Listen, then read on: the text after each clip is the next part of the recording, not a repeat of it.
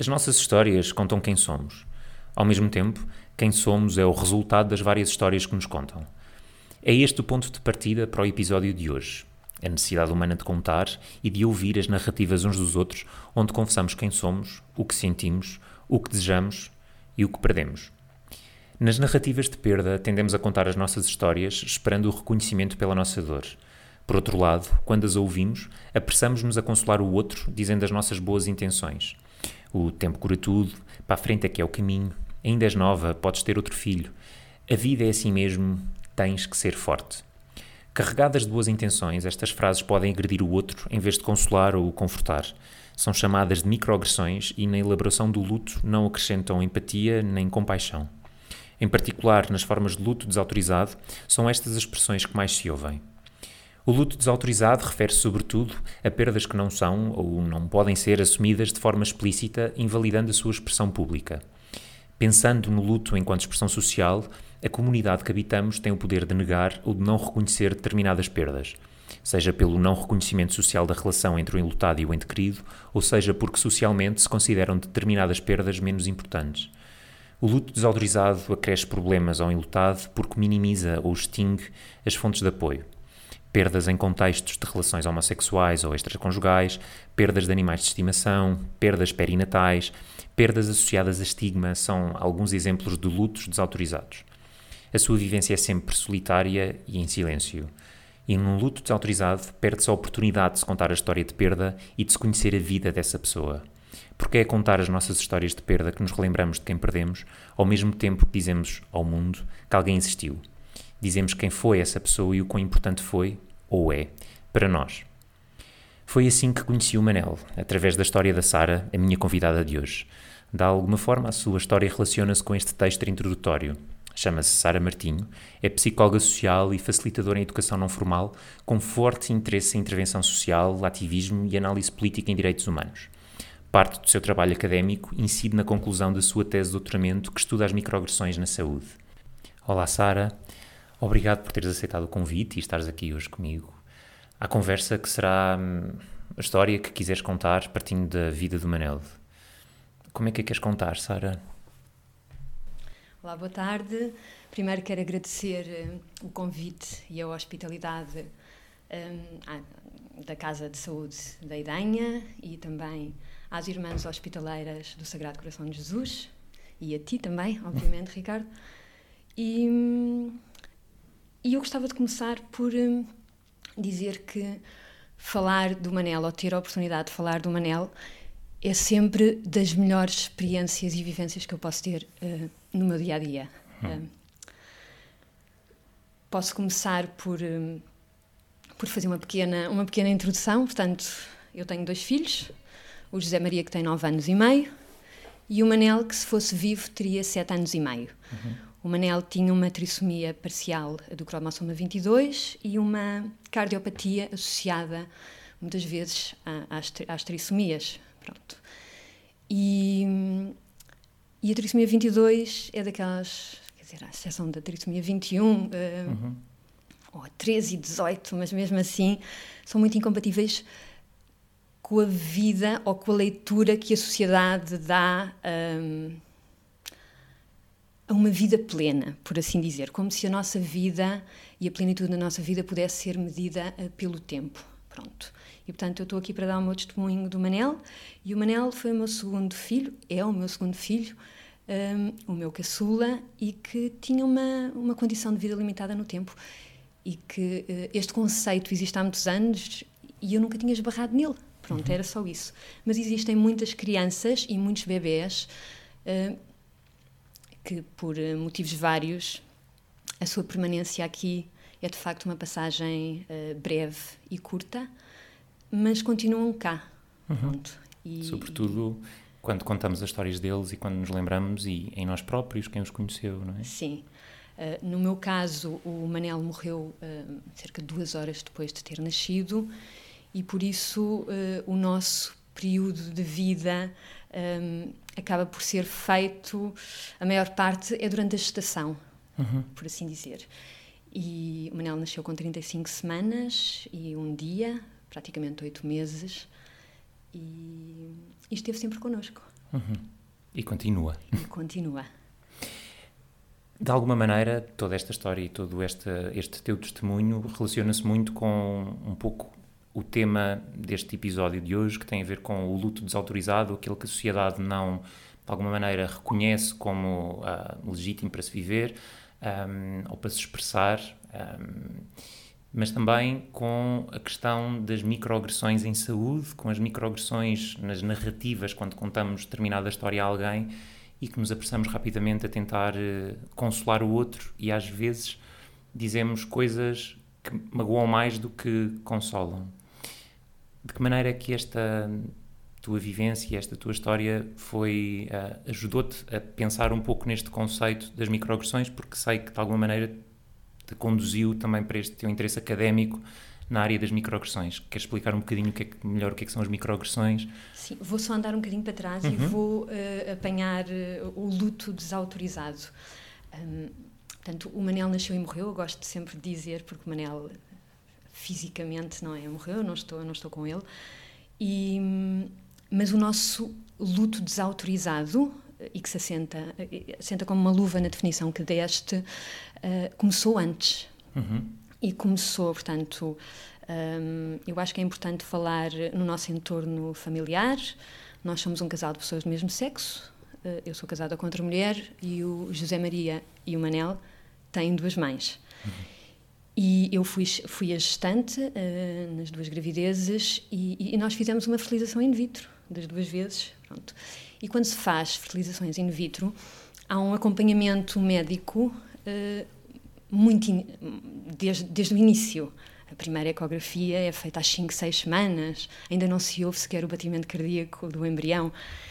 E portanto, nós soubemos desde o início, um, logo às 5, 6 semanas, a nossa médica disse-nos: não tenham muitas esperanças, o, o, o saco do embrião é muito pequenino e não me parece que a gravidez vai evoluir.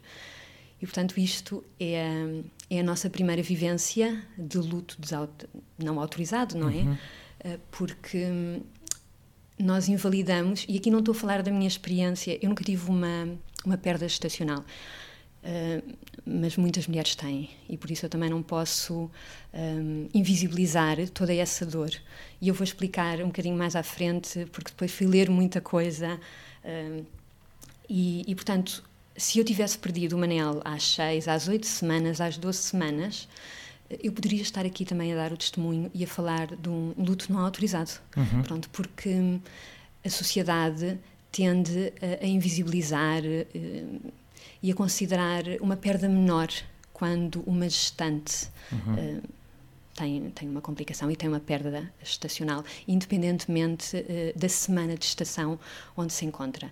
E a literatura diz exatamente isso. Uh, é incomensurável. Na, na, perda de um filho, seja ele embrião, tenha ele 80 anos, é incomensurável. Não se mede a idade da criança, do bebê, do adulto ou da adulta e, e também não se mede a dor de, daquela gestante ou daquela família, uh, não é possível. Uhum. E, portanto, eu gostava de começar por aí. Uh, e por isso o nosso luto uh, não autorizado começou desde muito cedo. Pronto. Quando e, desautorizaram a esperança, não é? Exato. E a nossa médica com a melhor das intenções. E agora faço uma pequena introdução às microagressões. As microagressões, nós às vezes somos, eh, enquanto pessoas, somos expostos, expostas a, a, pequenos insultos diários, a pequenas piadas, pequenos comentários. São sempre coisas tenues.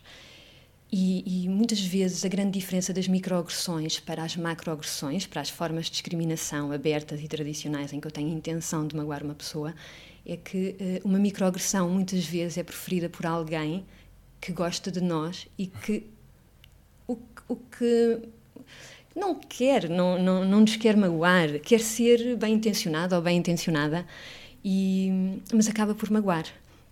Pronto.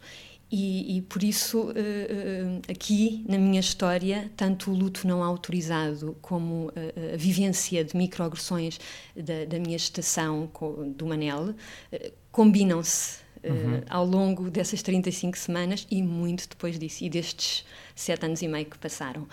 Um, e por isso uh, é, nós soubemos, portanto, eu disse que às seis semanas o saco estacional era muito pequeno, às oito semanas nós conseguimos ouvir bater uh, o ritmo cardíaco do, do bebê e, e eu estava, eu das duas vezes que estive grávida, eu estive muito, muito feliz, o que é engraçado porque eu em miúda achava a gravidez, a a experiência da gravidez assustadora. Hum. Uh, e eu acho que foram as duas experiências, as duas vivências mais espetaculares que vivi em toda a minha vida. Uh, e a sensação de, de, de, ter cá dentro uma pessoinha a desenvolver-se uhum. e a crescer. E, e, e, com duas estações muito diferentes de uma para a outra. Pronto. E às oito semanas o saco estacional continuava muito pequenino e, e a nossa médica depois disse-nos, mais tarde, muito tempo depois, que quando nós saímos dali, hum, ela tinha a certeza que a gravidez não, não ia evoluir. Pronto. Mas o que a ciência nos ensina é que nós vamos fazendo uh, acumulação de conhecimento e que às vezes não sabemos, não sabemos tudo. E, e, e a verdade é que, contra todas as estatísticas, a minha gravidez, que na altura não sabíamos uh, que problema é que poderia uh, ter, uh, continuava a evoluir. Pronto, e depois fui seguida na, na, na, consulta de medicina materno-fetal no Hospital de Santa Maria e às 12 semanas, sensivelmente às 12 semanas, quando se faz a medição do crânio caudal, para saber mais ou menos e para se cruzar não é, com, com as nossas análises uh, químicas e saber uhum. a probabilidade, por exemplo, para as trissomias, um, o embrião era muito pequenino e então não foi possível uh, medir. E isso era logo um mau indicador. E chamaram, chamaram vários médicos e médicas, e, e lembro-me que houve um médico que me disse um, olha, eu lamento imenso, mas eu acho que este, este embrião se vai autodemitir. E eu nunca mais me esqueci desta palavra. E por isso aqui deixo um apelo às pessoas que trabalham em saúde um, para escolhermos muito bem as palavras.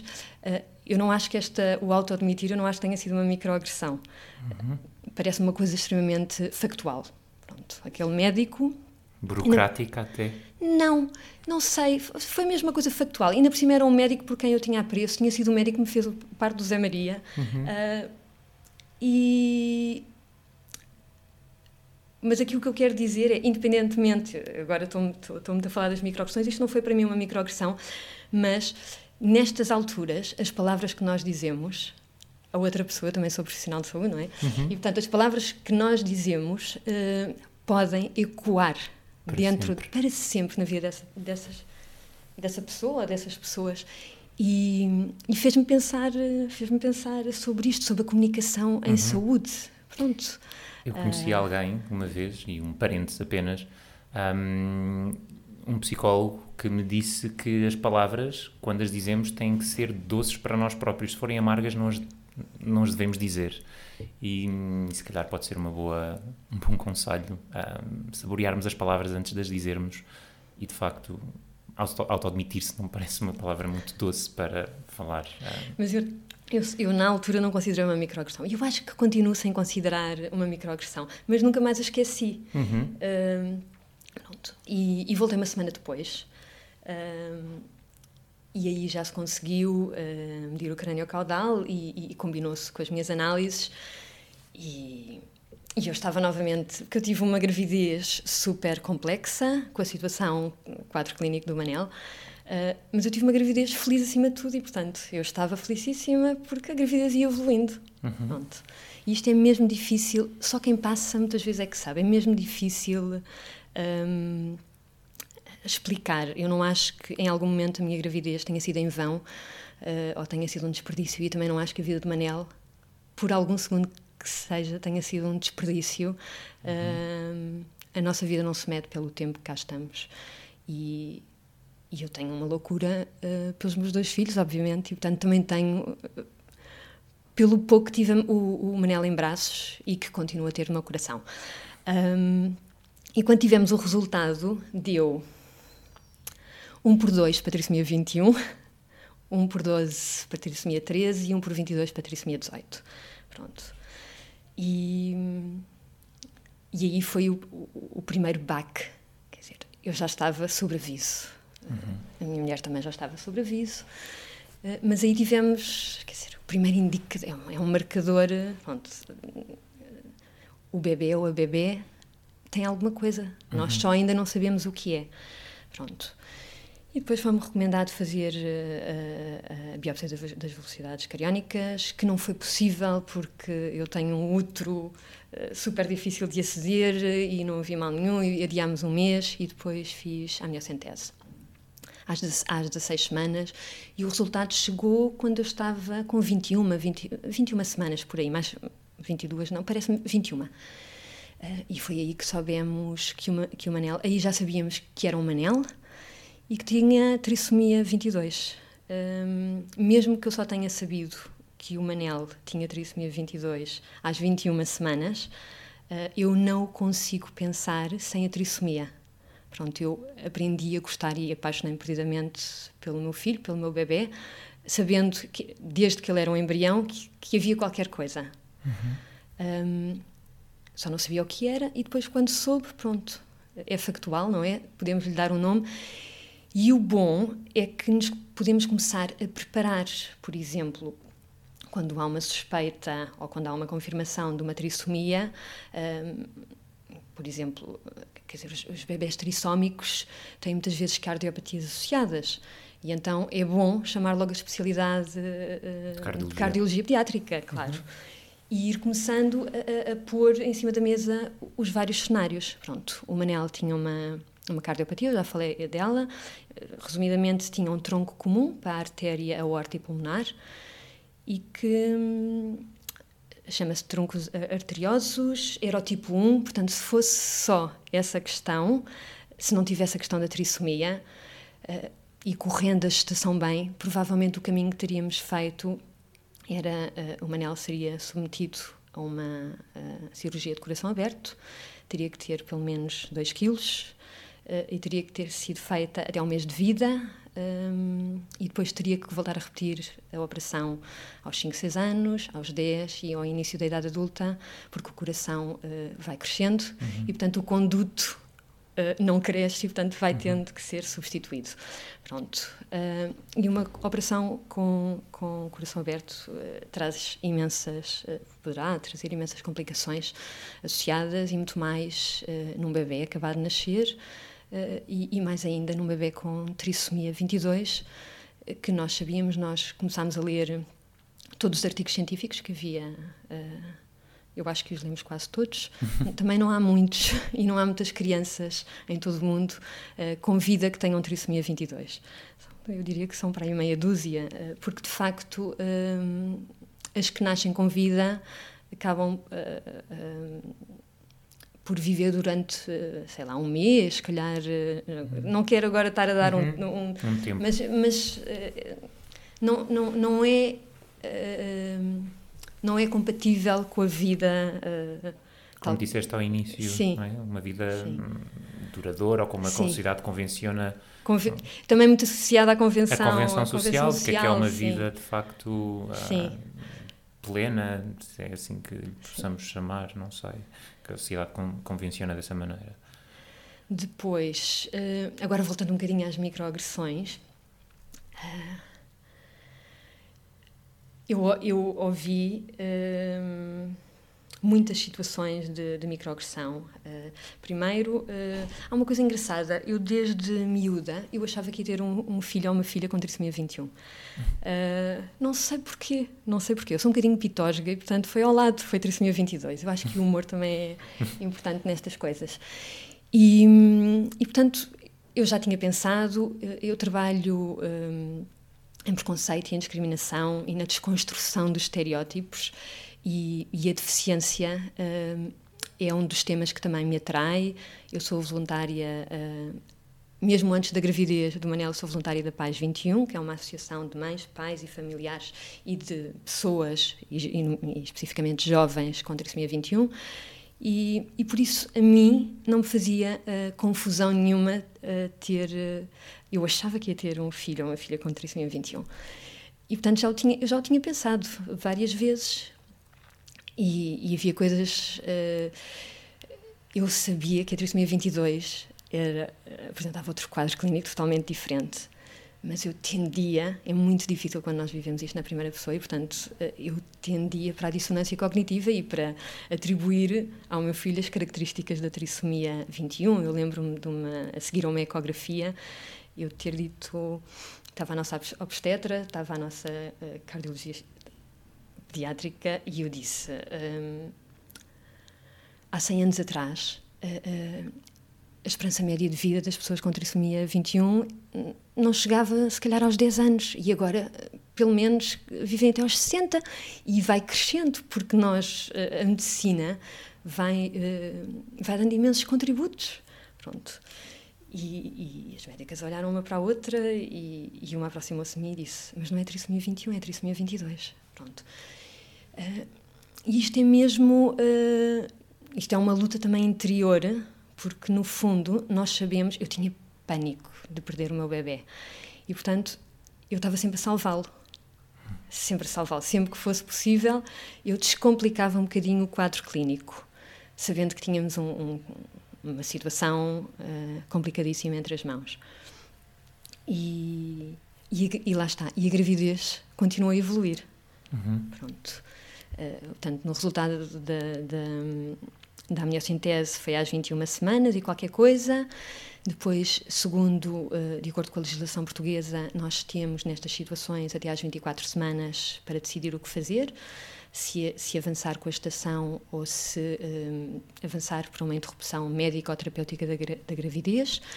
E, e nós, nessa fase, Falámos com muitas pessoas no Hospital de Santa Maria que se desdobraram, falámos com muitos amigos e amigas nossas, médicos, médicas, falámos com outros colegas ou outras colegas, falámos. Uh, eu lembro-me que. isto é pouco ortodoxo a dizer, mas vou dizer na mesma. Uh, antes de conhecermos. Uh, antes de conhecermos a unidade de cuidados intensivos, PERI e perinatal, perinatal no, no Hospital de Santa Maria. Uh, nós estivemos noutro hospital, portanto, uh, houve essa possibilidade. Uh, e era. ajudava-nos imenso ouvir. especialistas, pessoas que passavam, que acompanhavam de alguma forma situações de alguma forma semelhantes. semelhantes à nossa, e o que é que essas pessoas tinham para dizer. Pronto. Um, e, e, agora vou sair um bocadinho um, das paredes da saúde uhum. e, e, vou e fora das paredes da saúde está a sociedade em si, pronto, em que uh, quando se vê uma grávida assume-se que de alguma forma assumimos que tudo vai bem na gravidez e portanto uh, socialmente uh, eu ouvi e acolhi sempre aquelas coisas que as pessoas dizem, tipo, espero que seja uma hora pequenina, um, ou que seja o que for, o importante é que venha bem. Pronto, isto uhum. diziam na caixa do supermercado, sei lá, na rua, porque nós metemos conversa com as grávidas. Uhum. Realmente as grávidas estão, são pessoas que estão num estado de graça, é, é mesmo, é mesmo assim. E, e por isso eu ouvia, e aí sim, eu posso falar de microagressões. Uhum. Uh, Há pouco disseste que não foi uma microagressão, aquilo que o Sim. médico te disse. Qual é que foi a primeira microagressão que te recordas? Não sei se consigo. Sei, por exemplo, eh, que quando recebi, quando a enfermeira de Santa Maria eh, me telefonou a dizer que, que o primeiro resultado de, da, da amniocentese uh, vem três, quatro dias depois, e então telefonou-me para dizer que eu estava negativa às três, às três trissomias. E eu estava com uma prima minha, que também estava grávida na altura, e com uma das minhas tias. E a minha tia deu um grande abraço. E eu, de alguma forma, eu sei que a minha tia estava contente e se convenceu uh, que o meu bebê não era um bebê trissómico e, portanto, eh, às vezes há uma suspeita de uma trissomia e depois a pessoa faz a amniocentese ou faz outro exame e, e, e esse exame depois vem negativo. E isso é celebrado. Pronto. E obviamente tem que ser celebrado, não é? Porque nós queremos é que as nossas crianças uh, nasçam saudáveis. Isso é bom, uhum. com certeza que sim. Não estou a dizer o contrário. Uh, mas no meu caso, eu lembro-me que, que eu pensei, ai, mas eu, eu tenho quase certeza que há aqui qualquer coisa e, portanto, não é, é nenhuma destas, mas sei lá, pode ser outra coisa qualquer. Uh, mas a, o, o, abraço, eu não quero ser de, de, forma nenhuma injusta, mas de facto, aquele abraço, eu sei que a sociedade tem pavor à deficiência. Pronto. Um, e, mas a verdade é que uh, nós podemos nascer com uma deficiência, com deficiência múltipla, uh, podemos adquiri-la ao longo da vida, uma ou, ou várias, e pode ser pontual ou pode ser permanente. E, e nós temos que lidar com isto, e só na Europa existem mais de 80 milhões de pessoas com alguma forma de deficiência. Isto é importante, porque no, no dia a dia, exatamente no dia a dia, se calhar nós não nos apercebemos muitas vezes disso e, e, e, e apercebemos-nos uh, quando são situações mais complexas, mas a verdade é que o espectro da deficiência é muito grande e nós cabemos também todos lá dentro, uhum. todos e todas de alguma forma. Uh, mas uh, eu, lá está, eu sabia que um, eu tinha tantos indicadores uh, de que havia alguma coisa, e, e, e, depois, quando soubemos da trissomia 22, uh, mas o tema, e eu comecei a falar, sei lá eu saí do armário nos anos 90, uhum. uh, eu costumo dizer que, tento não ter armários e, e, e, também trabalho preconceito e discriminação, portanto eu falo abertamente e, faço, e falo quando, quando vou fazer, sei lá, dar alguma palestra, eu faço muitas autorrevelações. E, e por isso a mim não me fazia. Ou seja, eu continuei sempre a desejar. Eu tenho a gravidez toda, a gravidez, tanto do Zé Maria como do Manel, fotografada, e, e, eu vejo a mesma alegria nas duas, a verdade é essa. Eu só consigo, se calhar, dizer qual é uma e qual é outra, porque os bebés trissómicos são mais pequeninos e, portanto, a minha, a minha barriga era, era, muito mais pequenina uh, quando, na, na, gravidez do Manel. Mas uh, eu acolhi, desde o primeiro momento, uh, a deficiência do meu filho. Pronto, em algum momento, e lá está, eu apaixonei-me, eu não consigo pensar no Manel sem, sem, sem a trissomia e sem o problema no coração, porque aí seria outra pessoa. E isto pode ser muito complexo uh, de entender. E, portanto, nós começamos a fazer trabalho de casa, lemos tudo sobre trissomia, lemos tudo sobre o tronco comum, a cardiopatia que tinha, lemos tudo, ou lemos muita coisa sobre reanimação uh, neonat peri-neonatal, e porque tem, eh, quer dizer, uma reanimação tem, pode ter sequelas e, e, e se estivermos a falar num bebê acabado de nascer, uh, e eu nunca tinha lido estas coisas, pronto, e de repente estou a lê-las, não é, não estou a estudá-las, estou a ler para literacia, para te preparares, como para disseste me preparar, uhum. exatamente, para me preparar para o que possa vir aí. E, e então, atempadamente, a, a nossa obstetra uh, começou-nos a dizer que se calhar tínhamos que escrever o que é que queríamos. E em simultâneo a minha, a minha psicóloga, eu tenho a mesma psicóloga há mais de 20 anos uh, e não estou sempre em sessões contínuas, mas nessa altura voltei a contactá-la e foi uma pessoa extraordinária que nos ajudou muito a fazer todo o percurso e que nos ajudou, não, vocês têm que, têm que fazer, têm que deixar escrito. Então nós fizemos uma diretiva antecipada de vontade, um testamento vital, onde expressamos o, o, os nossos desejos e aquilo que queríamos para a prestação de cuidados de uhum. saúde individuais para o nosso filho. E pedimos que, que não lhe fosse, de alguma forma, promovida nenhuma forma de encarniçamento terapêutico, um, porque seria sempre um bebê com uma condição de vida limitada no tempo. Pedimos que não fosse reanimado. E eu lembro-me que dizia: Isto é verdade é importante até para as pessoas que, que pensam na diretiva antecipada de vontade, que é nós podemos escrevê-la, mas podemos sempre mudar. Pronto. Então eu deixei escrito que não queria que fosse reanimado e eu lembro-me que dizia à Rita, a minha mulher, um, mas eu se calhar, eu depois, eu depois de ver o Manel, eu se calhar vou pedir para ele ser reanimado. E eu vivia com esta situação dilemática. E não há nada de errado, é assim.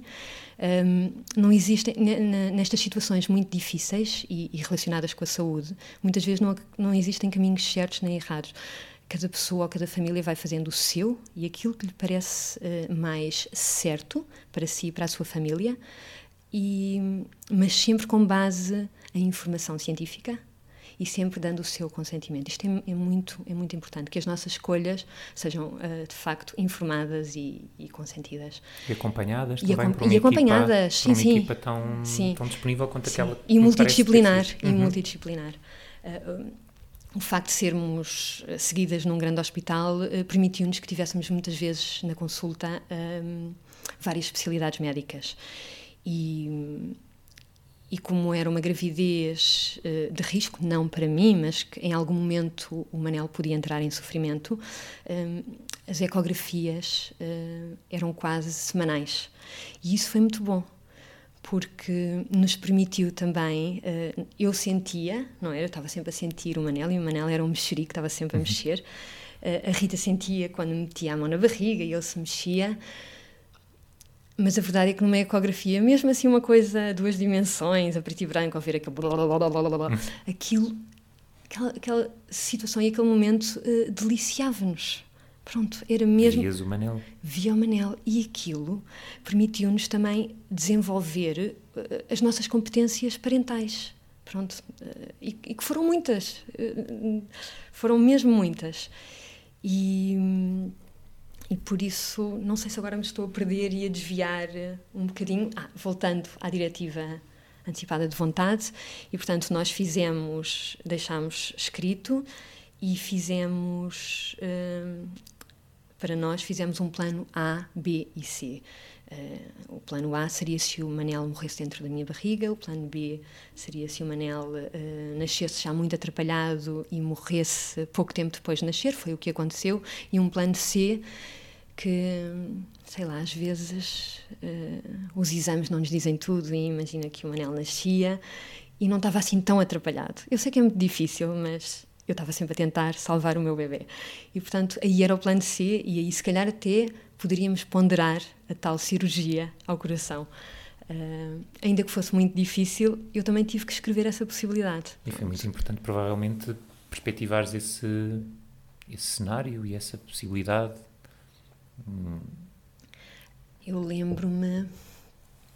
Uh, depois nós, nós fizemos essa, essa carta e, e aí conhecemos também outra médica de neonatologia e, e então, juntamente com a nossa obstetra, combinaram, iam deixar uh, uma, uma dessas cartas na urgência da obstetrícia, outra na, na, consulta de medicina materno-fetal, outra connosco e outra no serviço de neonatologia.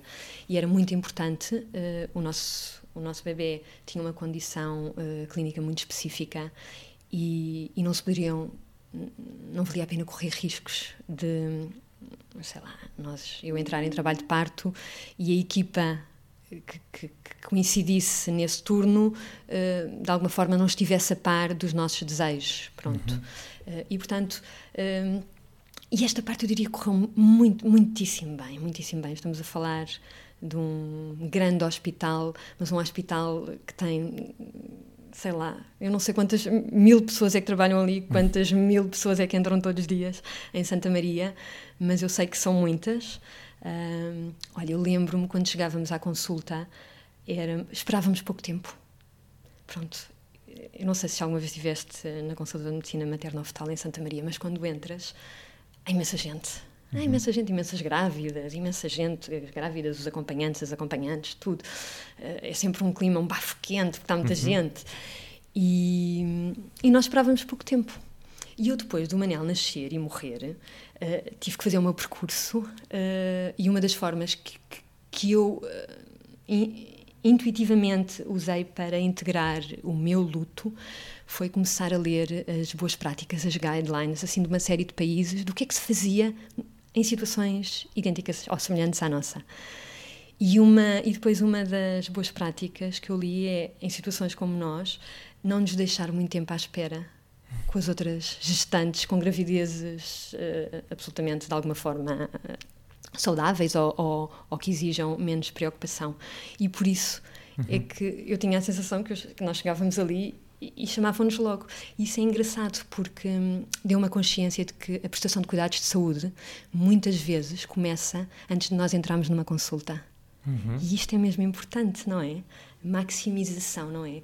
Uh, porque humanizar os serviços de saúde tem um impacto, e, e no nosso caso, e nestas situações mais difíceis, uh, depois ajuda-nos uh, a reconstruir e a integrar tudo aquilo que, que, vivemos, porque vamos continuar, vamos continuar a viver.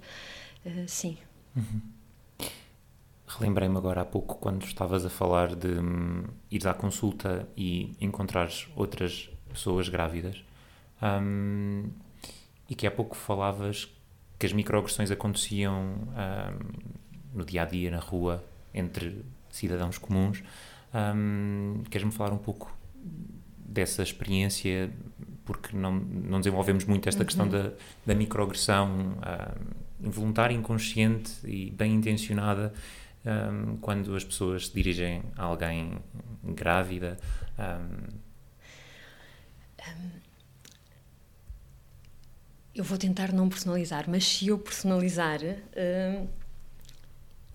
eu adoro as minhas amigas e os meus amigos e por isso e, e, eles e elas entendem. E depois desta situação do Manel, eu também gostava de falar um bocadinho disto. Eu também eu fiquei muito zangada, não é? A zanga e a raiva fazem parte dos processos do, e são legítimos. do luto e são, e são legítimos. E também me afastei de, de muitas pessoas, inclusive de pessoas que me eram muito, muito queridas. E. E por isso, uh, agora posso falar um bocadinho das coisas que me incomodavam. Uh, eu lembro-me, eu recebia vários telefonemas de pessoas relativamente próximas de mim a dizer: Olha, não te metas disso, não te metas nisso. Quer dizer, ter um filho com deficiência, tu não sabes onde é que te vais meter. Outras pessoas diziam: Isto não é micro, isto não é micro, isto é, é macro. macro. Isso é uma macro, não é? Tu vais destruir, vocês vão destruir a vossa vida. Vocês vão destruir a vossa vida. Pronto. E eu sei que as pessoas só estão a ser uh, bem intencionadas. E eu também sei uh, que eu própria não sei o que é que é o dia a dia de viver com uma criança um bebê uma pessoa adulta uh, com deficiência ou com deficiência profunda. eu sei que a trissomia 22 do Manela, apesar de ser parcial, se ele, se ele ficasse cá, sei lá, connosco uh, meia dúzia de anos, eu sei que ele iria ter uma deficiência a nível do intelecto e do desenvolvimento profunda. Pronto. E depois uh, são bebês que muitas vezes também são autistas, ou seja, tudo é uma bola de neve. Pronto, é a questão também da interseccionalidade, uh, uhum. pronto, que é... Um, o meu bebê tinha tantas, tantas complicações clínicas que eu de facto, a verdade é que eu não sei, eu nem sequer o levei para casa, não, o Manel não chegou a ir para casa e portanto eu não, eu não, eu não posso falar hum, do que é que é cuidar uh, de um filho ou de uma filha com, com deficiência, pronto, mas eu fiz, eu queria cuidar, ou seja, a minha intenção era cuidar e cuidei até onde me foi uh, permitido uh, cuidar, pronto. Uh, há outra coisa que eu também acho importante dizer, que eu estou aqui a falar sobre a perda uh, do meu filho Manel e que hum, a minha perda é longe de ser universal.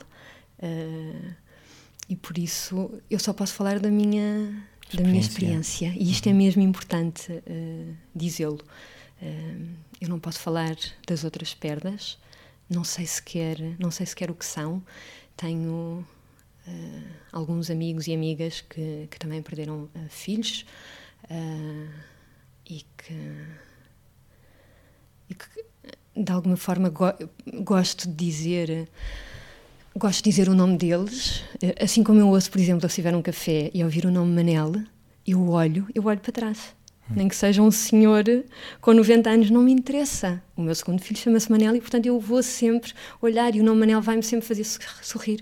E portanto eu gosto sempre de dizer os nomes por exemplo Camila Tobias uh, Lopo, uh, toda Constança, são acabam por ser crianças e bebês que, que por outra situação também também não fazem também não fazem parte uh, também se foram embora cedo demais pronto.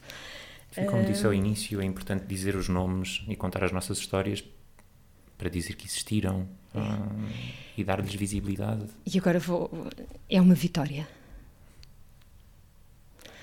E por isso é muito é muito importante e para mim é sempre positivo falar falar de Manel. Uh, e também e agora emocionei-me e é bom poder-me também eu emociono-me muitas vezes uh, quando falo de Manel outras vezes não me emociono. Um, é sempre muito bom também choro muito pelo Manel uh, eu costumo pensar que o meu choro é como a corrida de uma chita. A chita é o animal mais rápido, hum. mas ela só corre durante, sei lá, um minuto no máximo, porque senão o coração não aguentava hum. e colapsava. Uma bela metáfora. E o meu choro pelo Manel uh, é tão intenso, tão intenso, tão intenso, que é muito curto, porque senão o meu, o meu coração também colapsava. E, e portanto eu tenho eu vivo, eu quero que as pessoas saibam que falar do Manel para mim é, é maravilhoso, uh, mas que eu também choro pelo Manel e tenho e tenho também tenho uma profunda tristeza de, ele não estar, de ele não estar da maneira que eu o imaginei e que eu o projetei, porque eu vejo o Zé Maria crescer e tenho o privilégio, porque é o privilégio de o ver crescer e o Manel tive que procurar um, outras formas de privilégio e de privilegiar a nossa relação. Um... Quais é que são as formas de privilégio que encontras hoje? Olha, um, eu gosto imenso. Quando, quando o Manel nasceu, o Zé Maria tinha 21 meses. E por isso ele viu-me grávida mas rapidamente deixou de me ver grávida e, e não houve bebê e, portanto, uh, o cérebro também faz milagre e, portanto, apagou a minha gravidez. Pronto. Foi crescendo, foi tendo outros estímulos e, e eu sempre lhe quis falar uh, do Manel. Do irmão. Pronto, do irmão, ele não é filho único. Eu, eu, nós quisemos ter mais filhos, mas depois não ocorreu. Pronto. Uh, e, e, então. mas ele era muito novo e, portanto, sei lá, quando ele crescesse, não era quando fosse adolescente, para mim seria antes disso, mas não estava, não estava planeado. E uma vez estávamos de férias no Alentejo e o Zé Maria agarrou no meu telemóvel, e, e, pequenino, com 4 anos, e começou a passar eh, as fotografias e viu, e viu uma fotografia minha e do Manel. Eu depois, a ver se não me esqueço de falar das fotografias, uhum. e, e disse: Ai, sou eu. E eu não estava nada à espera, e naquele momento estava sozinha com ele, mas não pude deixar de passar. E disse-lhe: Não, não és tu, é o Manel. É o teu mano Manel. E, e, e fiquei um bocadinho emocionada porque, quer dizer, se calhar, fica, mesmo que fosse planeado contar-lhe uhum. naquele momento, teria ficado emocionada. Mas fui apanhada totalmente de surpresa. Mas as crianças são, de facto, têm uma plasticidade. E, portanto, eh, depois, quando apareceu a Rita, eu disse-lhe. E ele falou um bocadinho no Manel, mas depois teve algum tempo sem falar. E a verdade é que ele fala ele provavelmente, à parte da Rita, obviamente, ele é a pessoa que me fala mais do Manel. Uhum. Pronto. E ele gostava de ter mais irmãos, e, mas fala muito e diz-me: uh, O Manel vive no nosso coração. E eu disse-lhe exatamente. O Manel vive no nosso coração. E, e por isso eu acho que isso é um privilégio. É esse o verdadeiro privilégio. Do meu filho mais velho, com 9 anos e meio. Ou, quer dizer, tem 9 anos e meio agora, mas ele já me diz isto desde os 4 anos que é, nós temos tantas, eu tenho tantas saudades do Manel. A mãe tem saudades do Manel? Tenho, querido, tenho muitas saudades do Manel. E, portanto, isto é, uma, é uma, um privilégio de podermos viver em família uh, a presença do Manel. Pronto.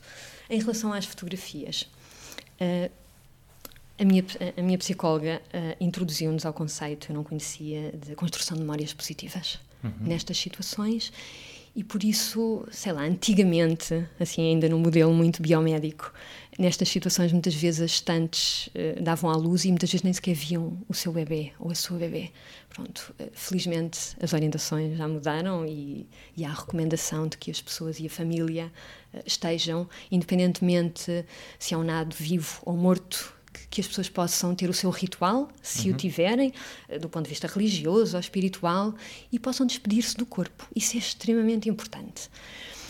E, e portanto, a minha psicóloga começou-nos a preparar e a dizer: uh, uh, vocês podem tirar fotografias, peçam na consulta. E eu lembro-me da primeira vez que falei na consulta, ehm, tive imensa vergonha porque eu nem sabia se o Manel ia nascer com vida ou não e, e tirar fotografias a, a, um bebê que nascesse morto, eh, eu achava de alguma forma na altura, eu não acho nada agora e recomendo às pessoas que façam isso, eh, mas eu achava de alguma forma que podia ser bizarro, que as outras pessoas podiam uh, estranhar.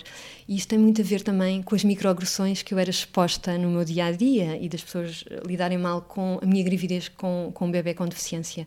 E por isso eu tinha alguma vergonha do que é que as pessoas podiam achar de mim. E também, uh, quer dizer, se o Manel nascesse com vida, a vida a condição, era uma vida limitada no tempo e, portanto, porque, porque também fotografar um bebê vivo, mas que se calhar daqui a meia hora, daqui a três horas, uh, já morreu? E isto eram os meus medos. Medos condicionados também pelas microagressões que, Muito, a que eras exposta. Sim, sim. Condicionavam-te na tomada de decisão, condicionavam-te estão sempre, estão sempre hum, presentes. Eu, eu sou muito assertiva e sou muito teimosa. E, portanto, eu decidi avançar com a gestação, em família decidimos avançar, mas para mim era claríssimo que eu queria avançar com a gestação do Manel. Uh, mas isto não quer dizer que estes pequenos incidentes uh, não, não funcionassem como fantasmas à minha volta. Sim, e coloquem as coisas em perspectiva sim, e te, sim. façam repensar, talvez, sim. e não haverá mal nenhum nisso. Também não há. Repensar. Sim, é bom. Uhum. E nós explorarmos os, os vários caminhos possíveis. A vida tem muitos caminhos. E, e então falei, e quando Manel nasceu e morreu, uh, esteve sempre connosco. Uh, e nós tirámos muitas fotografias. E basicamente, uh, olha, eu sou uma grande tagarelas. Portanto, se eu ultrapassar o tempo, podes-me dar um, tempo. podes -me dar um pontapé. Mas lá está, a gravidez, a gestação foi avançando. E depois eu entrei em trabalho de parto às 35 semanas e um dia. E, e quando fui para Santa Maria, uh, quando cheguei e, e subi, Uh, eu lembro-me perfeitamente. Uh, as, eu lembro que aquelas equipas uh, sabiam quem eu era e isso, isso era bom, porque eu tinha uma situação muito específica. E então puseram-me num quarto sozinha e depois chamaram a Rita e isso foi importante porque às vezes os quartos são são partilhados eu na gravidez da Maria tive com outra gestante obviamente com uma cortina Sim. e e quando as coisas correm bem é tudo muito mais fácil. E, e depois, passado muitas horas, tiveram que mudar porque chegou outra senhora com um quadro uh, mais complexo, não idêntico, mas provavelmente estaria com alguma doença infecciosa, não sei, mas que precisava de estar sozinha. Uh, e, mas perguntaram-me, e eu disse claro que sim, e fui para um quarto com, com outra gestante. Uh, e depois, quando entrei, na reta final, uh, levaram-me para a boxe. E nessa noite, não sei, parecia que estavam todas as, as, grávidas a dar à luz ao mesmo tempo. E, portanto, quando me levaram para a boxe, eu fiquei ali, não sei, se calhar dois minutos, cinco minutos, não sei quanto tempo é que passou, mas eu estive sozinha com, com a Rita e depois apareceu uma médica um, e que eu acho que ela ainda não tinha, era muito nova, ainda não tinha começado a fazer a especialidade, devia estar no ano comum. E eu lembro perfeitamente do que ela me disse. Ela disse: uh, Estão aqui duas mulheres de coragem. E começou a fazer. E não está aqui nenhuma enfermeira, e portanto eu vou, vou começar a preparar. E eu achei. Uh, muito digno e, e, pensei como, como a profissão de medicina e de enfermagem já se uh, complementam uh, muito mais.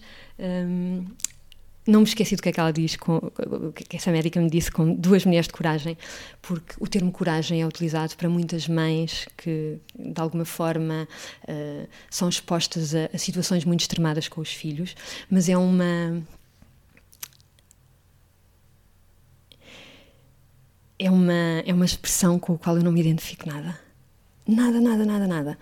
Mas eu acolhi, obviamente. A boa intenção. A boa intenção, acolhe-se sempre. E, e, depois, e de repente começaram a, a aparecer mais profissionais e, a, e, e a, apareceram dois neonatologistas em que se apresentaram e depois foram para lá da box, há uma salinha onde se faz a primeira avaliação e, e, depois, de repente, havia imensas uh, enfermeiras e imensas médicas. Eu lembro-me que eram todas mulheres lá dentro. Provavelmente porque coincidiu que, que, naquele turno havia mais mulheres, qualquer coisa do género. Mas, de repente, eu tinha a sensação que tinha todas as médicas e todas as enfermeiras ali. Hum. E isso foi, foi bom. A natividade é sempre o milagre da vida, não é? O, o, o nascimento é sempre um momento muito, muito especial. E então eu lembro-me Uh, de repente o Manel tinha mudado de posição e então eu tinha uma médica a dar-me assim, umas massagens, um bocadinho à, à bruta, quer dizer, não era à bruta, Sim. mas era para, para, para, mudar, para mudar o Manel de posição. E até estava a brincar a dizer, eu agora vou, vou inventar aqui uma posição e vai-se começar a chamar a posição Sandra Souza. Isto lembro-me perfeitamente, eu acho que é o primeiro nome de médica que estou a dizer, porque eu, eu sei o nome de todas as, toda, todas as, eh, as profissionais que cuidaram, que, que, que cuidaram, que cuidaram de nós. Uh, e, e, portanto, houve também este humor. E havia muita gente, e havia médicas de várias idades, e enfermeiras de várias idades. E eu achei isso tão, uh, tão engraçado e tão, e tão uh, próximo, de alguma forma, a quando as mulheres pariam e davam à luz em casa, não era? Nas aldeias em que estavam, não sei, as matronas, não sei se em português diz mat, uh, matronas, matronas dizem em castelhano. Hum. É que há, eu sou bilingue e, portanto, okay. há coisas que, eu, que, eu, que, me vêm em castelhano. Uh, e, e as avós e as mães e as tias e as primas, e era uma coisa de, de mulheres, ainda bem que hoje não é só uma coisa de, de mulheres, mas, mas no, no caso do Manel ali foi. Foi. E, e havia eh, médicas que diziam: Força, Sara, falta pouco para vocês conhecerem o Manel. E eu ouvir o nome, para mim, foi super importante. Uh, foi das coisas mais, experiências mais humanizantes que eu tive na gravidez do Manel. Eu precisava sempre de ouvir o nome dele. Porque se eu não ouvia o nome dele, se alguém omitia sabendo que o meu bebê se chamava Manel, de alguma forma eu estava, eu estava, eu estava a perdê-lo entre as mãos. E eu e sabia que. autorizava também. Era não reconhecer que uhum. o meu bebê se chamava Manel. Pronto, e portanto aquilo foi mesmo, mesmo importante. E quando o Manel nasceu, ele foi posto, colocado logo ao meu peito, uma. Uh, pele com pele. Pele com pele, foi mesmo. Uh, e a Rita cortou o cordão umbilical, cortou das duas vezes e depois foi levado para a avaliação neonatal. E, ah, e eu, quando os dois médicos de neonatologia uh, se tinham vindo apresentar, uh, eu tinha dito: se ele nascer muito atrapalhado, ele tem que vir imediatamente para o pé de nós. E se, e se ele nascer, lá está, eu sempre a salvar o meu bebê, e se ele nascer uh, de alguma forma estável, isso não plano era. C, o tal plano, o plano C, C então nós podemos conhecê-lo mais tarde. Pronto. E, e depois eu perguntei ao médico, havia um mais velho e outro mais novo, e eu perguntei ao mais novo, que entretanto era o único que estava ali, entendeu? E ele disse-me exatamente o mesmo que eu lhe tinha acabado de dizer. Para te garantir que percebeu. Tinha percebido tudo, tudo. De repente parecia que estávamos ali em slow motion, não era? Uh, e, e, depois o Manel nasceu, eh, foi, teve, teve no meu colo, foi para a avaliação neonatal e depois os médicos voltaram e disseram ele está em, em respiração agónica, em gasping, e portanto já está com falta de ar, está, muito, está a ficar muito atrapalhado e, e queríamos confirmar se o quer receber ou não. Pronto, há sempre esta, a nossa escolha pode sempre mudar. E eu disse claro que sim. E, e o Hospital de Santa Maria está sempre à beira do colapso, quer dizer, a pessoa basta ligar as notícias e estão sempre a dizer mal do Hospital de Santa Maria, de facto aquilo, uh, aquele organismo vivo está a ser lapidado, mas a verdade é que a minha experiência é extremamente, é extremamente positiva e levaram-nos nesse mesmo andar, ao fundo havia um corredor, eh, do, ao fundo do corredor havia uma salinha minúscula e que devia ser um sítio para os profissionais e as profissionais descansarem. E, e nós ficámos lá, os três, a Rita, o Manel e eu. E, e o Manel uh, foi. A mim não me faz confusão falar disto e eu acho importante. Uh, é, a, é, a, experiência que nós tivemos. E o Manel foi ficando cada vez mais branco. Uhum. E, e, nós sabíamos, obviamente, o que estava a acontecer. Os médicos de neonatologia tinham dito que se demorasse de alguma forma muito tempo, ele, ele, teria acesso ao oxigênio e seria alimentado. Não foi, não foi o caso. E, e eu tive a sensação, não sei exatamente, mas tive a sensação que o Manel tinha morrido e estava ao meu colo. E, e a Rita pediu para lhe pegar ao colo e eu passei-lhe.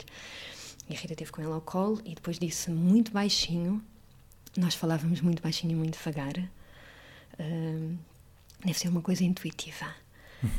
E, e, a Rita disse: Eu acho que ele adormeceu.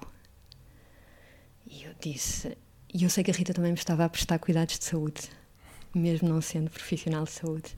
E eu disse: Eu acho que o Manel já morreu. E olhámos uma, uma para a outra e, e acenámos que sim. Tínhamos quase a certeza. E continuámos os três. E depois apareceu o médico de neonatologia, mais novo, e, e disse-me, falou sempre connosco também muito baixinho e de voz muito suave. Uh, Chamava-se Rodrigo. Lembro, eu lembro-me muito bem da cara dele. Aliás, eu lembro-me dele by heart. uh, e ele disse: Eu, eu vou ouvi-lo, eu vou escutá-lo. E então ouviu durante um minuto e disse: Eu acho que o coração de o Manel, ele disse o nome, já não está a bater. Eu vou sair, volto daqui a cinco minutos e vou voltar a fazer o mesmo procedimento. E foi assim. Pronto. E depois deixaram de estar com o Manel o tempo que nós quisemos. Uhum. Uh, não sei quanto foi, na realidade, na minha cabeça, não sei quanto foi. E depois chegou o momento da despedida. E, e o momento da despedida é extremamente complicado, mesmo que o nosso bebê já esteja, já tenha morrido, porque a pele com pele nós nunca mais a vamos sentir. Nunca mais. Então nós tentamos inalar tudo tudo o que conseguimos. O toque, o tamanho. O Manel era muito, muito pequenino. Uh, o cheiro. Um, tudo. E eu lembro-me perfeitamente do último beijo que lhe dei. E depois veio uma médica de neonatologia e explicou-nos explicou que lhe ia dar banho e, e que o iam vestir. Ele estava envolto num cobertorzinho e que o iam vestir. E a Rita pediu para ir e a médica disse que se calhar era melhor não, porque às vezes a pele pode se rasgar. E a Rita disse: então eu fico com a Sara. E depois levaram-no e a médica voltou e disse: uh, correu tudo bem e ele já está numa incubadora. Pronto. Uh, e era um bebê que tinha morrido, mas a verdade é que aquela ideia de alguma forma reconfortou-me. Uh, Pensá-lo quentinho e num berço, não é uma incubadora, acaba por ser um berço. E, e depois uh, tiveram-me a, a, preparar, a arranjar, deram-me de jantar e depois levaram-me para o quarto, e isto já era de madrugada. O Manel nasceu no dia 16 de maio de 1900 e, desculpa, de 2015, 1900 e qualquer coisa sou eu, e, e muito perto da meia-noite e morreu já no dia 17 de maio. E no dia 17 de maio celebra-se o Dia Internacional da, da Luta contra a Homofobia, Bifobia e Transfobia. E portanto é um dia muito especial para mim. Foi o dia em que a Organização Mundial de Saúde, em 91-93, na edição e na publicação do seu compêndio de doenças, de classificação de doenças, retirou a homossexualidade como uma doença. E por isso é um dia que, que, que a população LGBT, pelo menos a, a que está mais próxima do, dos movimentos de ativismo, celebram. celebram sim. sim. E portanto, e o meu bebê nasceu no dia 16 e morreu no dia 17. Pronto. E portanto foi um dia, era um dia que já era especial para mim e continua a ser um dia que, que é muito especial. Um, e levaram para o quarto e, e, a Rita pôde estar comigo o tempo, o tempo que desejou. E puseram-me num quarto sozinha, isto é importante. E não me puseram no piso. Uh, das puérperas. Exato. Uhum. Eu depois li que isso era outra, outra recomendação, prática, é sim. outra boa prática. Pronto, e nessa manhã perguntaram-me se eu me sentia preparada para ir uh, fazer o pequeno almoço ou se queria que o levassem ao quarto. Foi tudo um, um acompanhamento. E eu levantei-me sempre, uh, logo, e, e deixaram a minha família toda, a toda a minha família estar no meu quarto de visitas, portanto abriram essa exceção e é bom que, que essas exceções, se for, se for possível, porque às vezes pode não ser possível. Não deveria ser exceção, não é? Talvez sim. Devesse sim. ser a regra num cenário ideal, sim. talvez. Lá fora, por exemplo, no Reino Unido, quando, quando há uma morte estacional ou uhum. de alguma forma perinatal, né, Natal, uh, há um símbolo, coloca-se um símbolo na entrada da porta do quarto da, da gestante em luto e na cama, que é uma borboleta. E, portanto, qualquer pessoa que trabalhe, mesmo que não seja um profissional de saúde, reconhece. Reconhece. Pronto, e por isso sabe que a abordagem com essa pessoa de facto tem que ser muito cuidada porque essa pessoa está a viver uma situação uhum. muito extremada. Pronto, eu acho que este procedimento ainda não é feito, na altura não era feito. Se ainda não for feito, eu recomendo vivamente, até porque já é feito lá fora e, e, e ajuda muitas, muitas gestantes e muitas famílias. E, e portanto, e, e, foi assim. E eu, nessa primeira noite, eu senti-me dentro de um útero. Santa Maria funcionou como um útero. E, e o Manel estava dentro desse útero, noutro sítio diferente de mim, e eu estava noutro sítio. Pronto. E dormi muito pouco nessa noite. Eu diria que dormi meia hora, 40 minutos, não sei, mas uh, profundamente. E acordei às 5, 6 da manhã, em maio, que já é a primavera, com o barulho das andorinhas. Em Santa Maria há muitas andorinhas e o chilrear das andorinhas foi um, um recomeço e um renascer eh, para mim. Uh, e, e, portanto isto são isto são uh, são as minhas são as minhas memórias uh, acima de tudo memórias muito positivas o Manel não é o maior desgosto da minha vida o Manel é um dos maiores am amores da minha vida e por isso uh, não, não vejo a nossa vivência, a nossa relação como uma perda. É um desafio, é verdade, é um desafio, porque é de uma forma que nunca o teríamos imaginado. Uh, mas é a vida, pronto, é a vida. Sara, muitíssimo obrigado por esta tua partilha tão comovente e tão calorosa também como a descreveste. Um, gostava de fazer uma última pergunta antes de terminarmos, que tem a ver também com a forma que podemos também educar-nos uns aos outros para sermos menos microagressores. Tens alguma sugestão, algum conselho a dar a quem nos ouve como nos tornarmos menos microagressores? Olha, a primeira, assim, a primeira coisa que eu gosto de dizer é que nós somos pessoas microagressoras e, portanto, nós, com alguma frequência, microagredimos outras pessoas com a melhor das intenções. E por isso, hum, às vezes acontece. E quando acontecer e, e, nos dermos conta, devemos pedir, sem grande alarido, pedir desculpa e seguir em frente. Mas pedir desculpa. Hum, quando não nos dem, às vezes não nos damos conta de imediato. Uh, mas quando de alguma forma refletimos, devemos colocar em causa muitas das palavras que usamos, muitos dos estereótipos. Uh, temos que desconstruir muitas falsas noções, muitos preconceitos, muitas observações, muitos adjetivos pejor, profundamente pejorativos, mesmo na melhor das intenções. Uhum. E, e, por isso, uh, às vezes, por exemplo, começamos a contar uma história e dizemos: uh, Eu tenho um amigo gay, e depois quando contamos a história. É desnecessário contextualizá-lo dessa maneira. Exatamente. É só eu, um amigo. É só um amigo. Quer dizer, se o que eu for contar eh, fizer sentido referir-me à orientação sexual, à orientação de género dessa pessoa, com certeza é factual. Mas se não fizer sentido, eh, eu peço sempre às pessoas que façam um exercício ao contrário, que era começar a contar a mesma história e dizer eu tenho um amigo heterossexual e depois continuar a contar a história e depois não tem nada, a orientação sexual, a de género dele não tem nada a ver e as pessoas, que estranheza, mas porquê que qual é, qual é a relevância? E por isso é mesmo importante uh, escolhermos as palavras e escolhermos formas neutras, uh, que não sejam de alguma forma enviesadas, dúbias, uh, mas às vezes acontece. E quando acontece, pedir desculpa, e refletir e tentar desconstruir interiormente e passar a usar outras palavras. Pronto, é só isto. Sara, muitíssimo obrigado por partilhares a tua história, bem-haja por estares aqui, por teres um, falado sobre um tema que é tão teu um, mas que pode de alguma maneira servir um, de inspiração ou de alento ou de, de alguma maneira de sintonia com outras pessoas que possam ter passado por experiências semelhantes e quero agradecer-te muito mais uma vez. Obrigada, eu também. E até breve. Até breve. E boas festas. Igualmente, é verdade.